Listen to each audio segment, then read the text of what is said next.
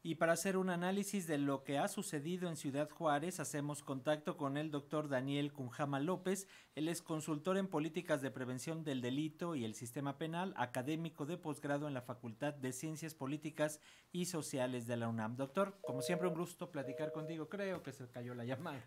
Ahorita vamos a retomar la plática con el doctor Daniel Cunjama López. Vamos a hablar justamente de lo que está ocurriendo allá en Ciudad Juárez, en Chihuahua, este inicio de año violento y complicado. Ya se confirma, como lo señalaba el reporte anterior, que entre las personas fugadas está Ernesto Alfredo Piñón de la Cruz, el neto, es el líder de este grupo delictivo de los mexicles. Vamos a esperar qué es lo que ocurre porque además en la conferencia matutina también se está hablando del tema de seguridad y en un momento más vamos a tener también el reporte de lo que está ocurriendo en Ciudad Juárez, Chihuahua, en donde ya salió también la gobernadora a dar sus declaraciones al respecto. Parece que ya tenemos en la línea al doctor Daniel Cunjama López. Eh, doctor, ¿nos escucha?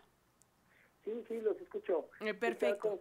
Buenos días. Muy buenos días, doctor. Y bueno, pues estamos hablando de esta situación en Ciudad Juárez, Chihuahua, y una de las eh, cuestiones dentro de eh, toda esta situación compleja es que eh, entre los que se fugaron está Ernesto Alfredo Piñón de la Cruz, alias El Neto, que se encontraba en este penal de estatal a sabiendas de su peligrosidad o de que era líder de este cártel, este grupo delictivo de los mexicles.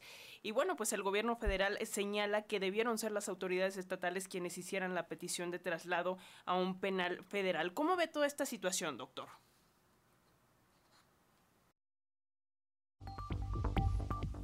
Vamos a restablecer la comunicación con el doctor Daniel Cunjama López. Doctor, ¿nos escuchas?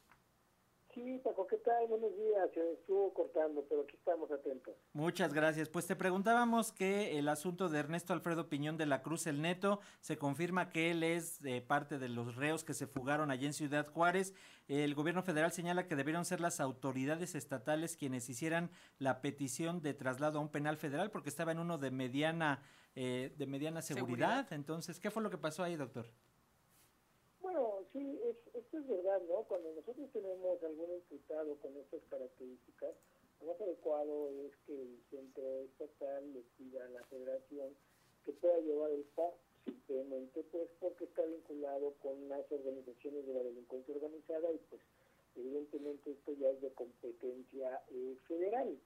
El caso se complica cuando eh, nosotros eh, reconocemos que un personaje como el que eh, pues está en este problema que se tuvo, pues está dentro de una organización criminal que ya tiene también una historia muy importante y una fortaleza en el territorio de Ciudad Juárez, ¿no? que es en este caso el agrupamiento de los mexicles.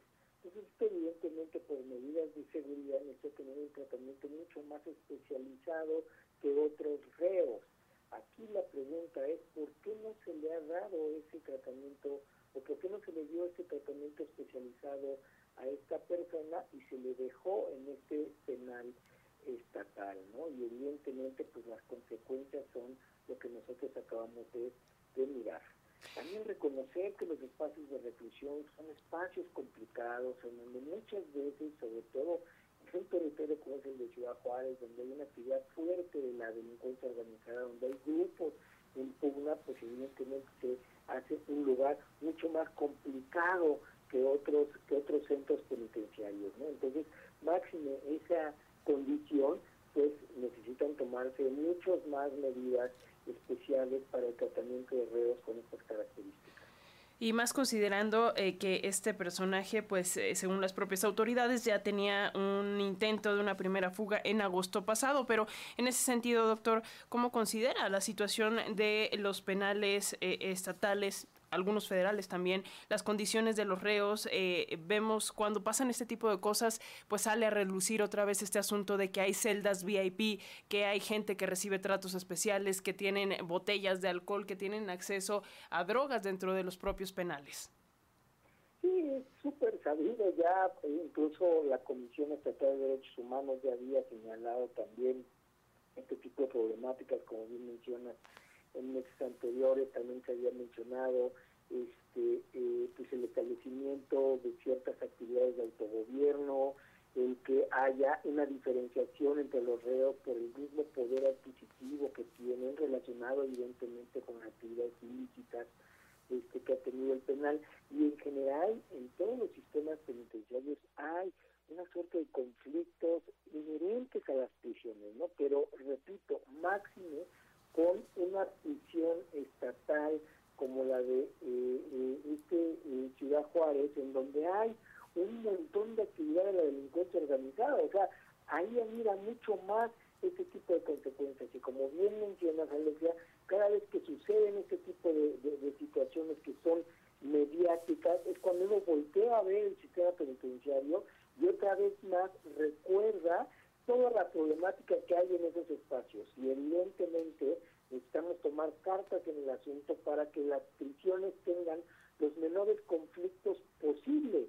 Aunque, como repito también, son espacios que siempre estarán en conflicto, siempre estarán en conflicto, por eso las autoridades este, estatales y autoridades eh, federales necesitan tener una permanente observancia las autoridades, de los custodios y las dinámicas que están anidando en estos espacios para poder evitar estos vicios casi connaturales de la prisión, ¿no? Sobrepoblación, autogobierno, eh, comisión de delitos al interior, ¿no? Extorsiones, eh, secuestros virtuales, eh, bueno, un montón de corrupción, o sea, todo esto que ya es del dominio popular, o sea, no es nada nuevo, ¿no? Y está documentado por la Comisión Nacional de Derechos Humanos y por las comisiones estatales estas problemáticas. Aquí el caso es por qué no se hace nada, por qué no se está resolviendo los casos que ya miramos de este, corrupción y todos estos vicios eh, este, que anidan las, las prisiones estatales. Y doctor, en este sentido, eh, ¿qué tanta injerencia puede tener el, el, Ejecutivo Federal pensando en que ayer mismo ya señalaban que, bueno, la estrategia de seguridad no se va a modificar, que va a continuar por el mismo camino, pero pues al mismo tiempo son penales eh, estatales, es decir, como que ahí hay otro tipo de injerencias, ¿no? Este, pues sí, o sea, ahí hay, pues, sabemos, hay una relativa autonomía en los penales estatales, ¿no? O sea, la injerencia eh, federal eh, sí puede llegar a tener, pero no es este, realmente algo eh, significativo. El Estado es quien debe de poner estos, estos lineamientos y sobre todo esta estrategia este, nacional de, de seguridad eh, pues sí, necesita, yo, creo que es, una, este, una página pendiente el estar resolviendo el tema de las prisiones. Y también algo muy importante, ¿qué hacer con estas personas con una delincuencia compleja?